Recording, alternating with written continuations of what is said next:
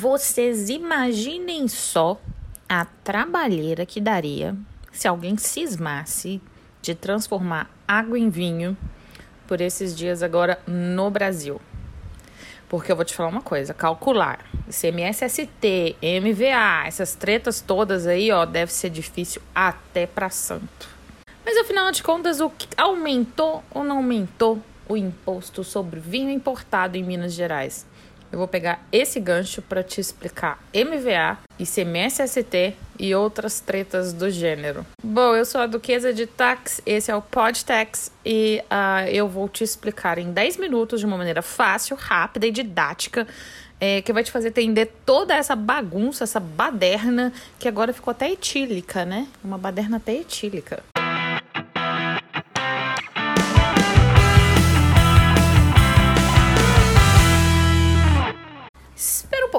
Na semana passada, eu coloquei no meu Twitter, para quem ainda não me segue, é o arroba duquesa de tax, é, que a gente teve um aumento, assim, vamos dizer assim, da carga tributária dos vinhos importados aqui em Minas Gerais.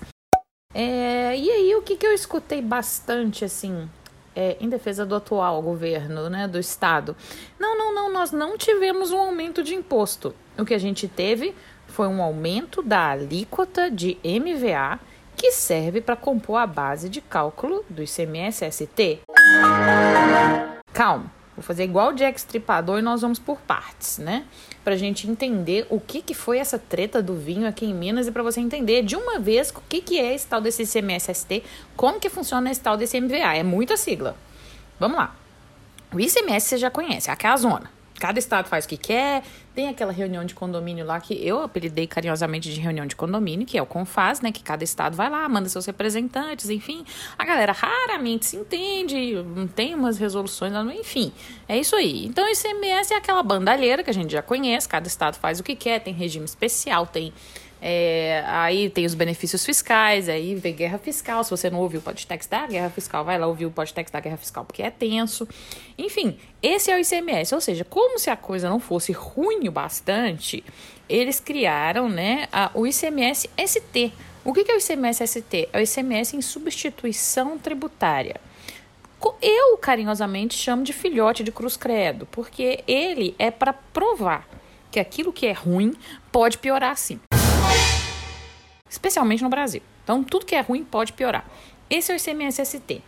Então, uh, ST é aquela sigla para substituição tributária. O que, que ele é? O ICMS-ST é basicamente um mecanismo que prevê o recolhimento do imposto é, por outro contribuinte que não seja aquele que naturalmente teria a responsabilidade. O ICMS você deveria pagar, teoricamente, no final da cadeia. Então, então o que, que acontece? Para o Estado, por exemplo, não ter que é, fiscalizar cada birosquinha que vende qualquer tipo de produto no estado, ele faz o quê? Ele criou essa sistemática de substituição tributária em que normalmente né, as indústrias ou os importadores recolhem em nome daquele contribuinte que vai receber no final. Então, é, é, o que eu deveria pagar, por exemplo, e aqui o exemplo da bebida não é só porque a gente está falando de bebida, tá? É porque ele é o mais prático. Você já imaginou ter que fiscalizar todo boteco deste estado? E olha que esse estado tem, tem bastante bar, hein?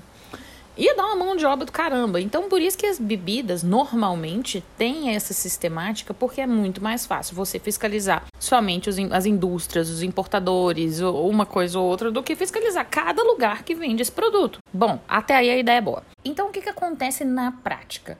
Todo o ICMS que vai ser devido ao longo de uma cadeia de distribuição, que vai do fabricante até o consumidor final, ele vai ser recolhido por uma única pessoa, que justamente é o primeiro da fila.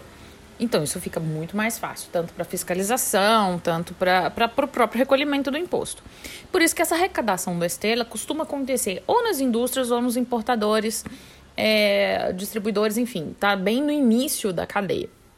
E esse exemplo da, das bebidas é o exemplo mais fácil, é justamente porque bebidas são vendidas em diversos lugares, você já imaginou? Posto de conveniência, bar, restaurante, tudo isso tem venda de bebida. Então, se fosse para fiscalizar isso, seria uma loucura. Então, essa é a ideia do ST. Mas, ora ora, Vamos lá. Quanto mais a gente está no início da cadeia, mais barato é o produto, né? Já que a galera que vem na sequência vai agregando a sua margem. Então, é o primeiro que vende tá com um produto mais barato e ele vai acabar chegando no produto, no, no, no vendedor final por um produto mais caro, que, que é aquele produto que, que, que o consumidor efetivamente vai pagar por ele. É, então, o que, que acontece? Aí é que entra a tal da sigla do MVA que é a margem de valor agregado. Alguns estados chamam de índice de valor agregado, tá? Não muda não. O que, que ele estabelece é uma espécie de margem de lucro que o produto vai ter no final. Então, por exemplo, você faz, a, você tem ali o MVA de 60%, é porque o estado está presumindo que esse produto que você está aqui industrializando, importando, que seja, vai chegar ao consumidor final por um preço 62% maior. Até aí entendemos? Então é o seguinte, a margem de valor agregado, ela vai levar em consideração também os preços de mercado. Então, é aí que eu digo que tem pesquisas das secretarias de fazenda que vão olhar quanto que custa efetivamente aquele produto. É, e aí faz-se o cálculo do CMSST considerando esse percentual de MVA. Então até aí a gente entendeu? Vamos recapitular. O ICMS-ST é aquele que alguém está recolhendo para o resto da cadeia, então estou recolhendo aqui no início para o resto da cadeia. E a margem de valor agregado é porque, como eu estou recolhendo no início para o resto da cadeia, para o Estado não ter prejuízo, porque aqui no início o produto custa mais barato, ele tem esse margem de valor agregado, que é quanto ele estima que esse produto vai chegar é, para o consumidor final. Então, enfim, eu não vou ensinar a fazer essa conta no podcast, porque ninguém vai conseguir entender. É, eu, eu, me sinto um pouco aquela ex-presidente que fica no 12%, do 5%, do 7,5%, que dá 3,5%. Então. Não acho que quem ganhar ou quem perder, nem quem ganhar nem, per nem perder, vai ganhar ou perder. Pulem essa parte, vamos entender o conceito. É, e aí o que, que acontece? Aí a gente tem o ICMS próprio tem o ICMS-ST. O ICMS-ST ele vai ser somado ao total da nota fiscal, porque ele vai ser cobrado do comprador, destacadamente do, comp do comprador. E a, o que a gente precisa saber é que nem todos os produtos é, estão sujeitos ao regime de substituição tributária. Aqui começa a bagunça, gente. Aqui senta, aperta o cinto que o negócio vai ficar assim.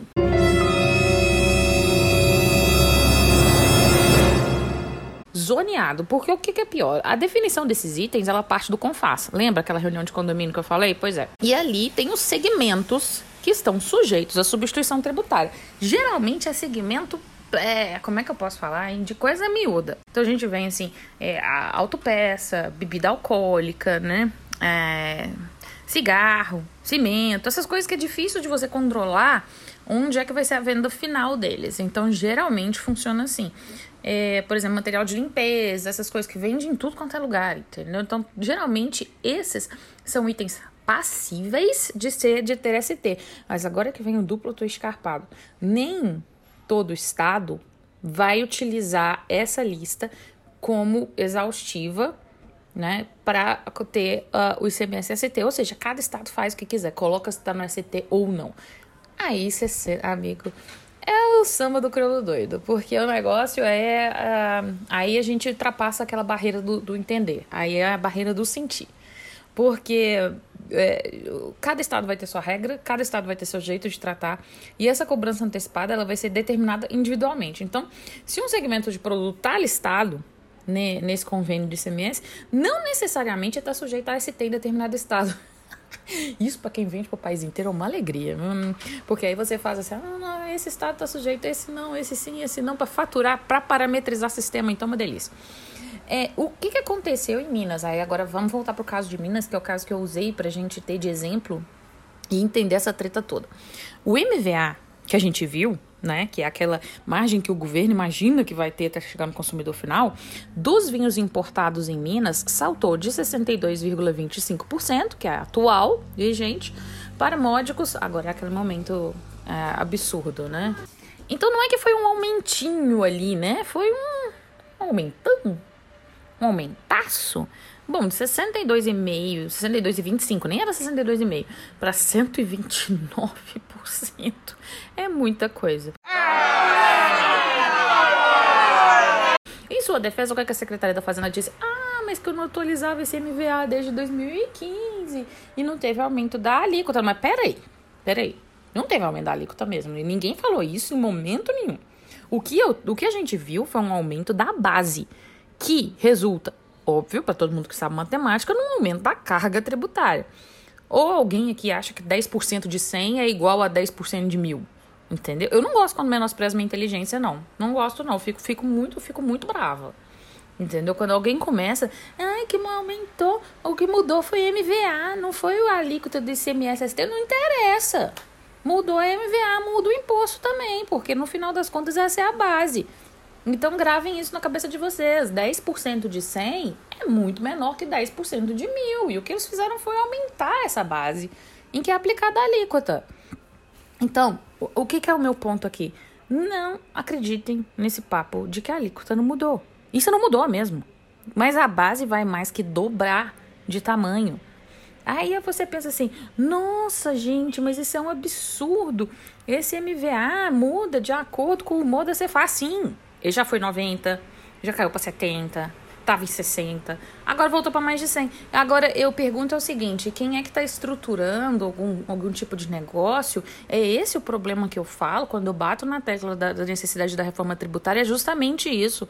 Porque a gente não pode é, ter um, um, um ambiente de negócios alicerçado em mudanças que podem acontecer dessa forma e de, e de uma maneira tão drástica, que vai de 62,25% para 129%. Então tem business case que dê conta disso. Agora vamos lá. Eu acho errado comprar mais imposto de vinho importado? Não acho, tá? Quer dizer, meu eu lírico até acha errado. Mas isso não vem ao caso, né? Porque o meu eu lírico quer beber vinho.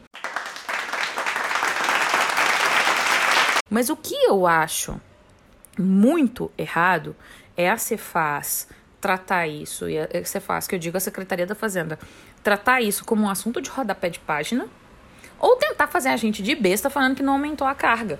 Ah, porque não aumentou a alíquota. Aí eu já não gosto. Quando me faz de besta, eu já não gosto. O que eu tenho aqui, e, e, e que é a minha intenção aqui, é que eu cobro transparência e é para isso que eu ensino tributário nesse podcast.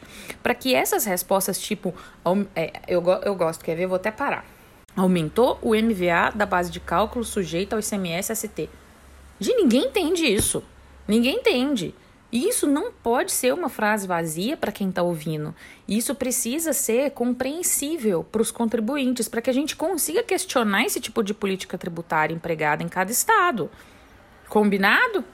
Outro ponto importante: qualquer coisa faz estoque, viu? Tá? Você tá em Minas Gerais, está me ouvindo, tá em Minas Gerais, ainda não chegou 3 de fevereiro de 2021, Gosta de vinho importado? Então compra.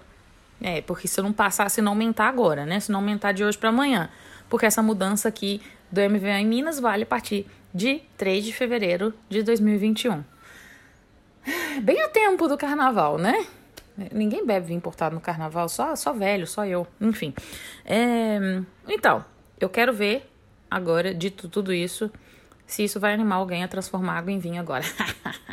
Mas ninguém vai transformar água em vinho de jeito nenhum. Enfim, é isso. Eu espero que vocês tenham entendido.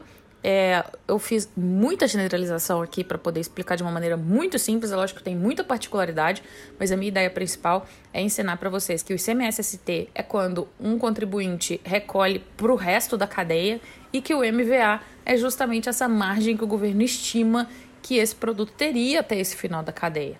Entendeu isso? Você não consegue mais ser feito de bobo pelo governo. Tá bom? Ó, beijos e até qualquer hora.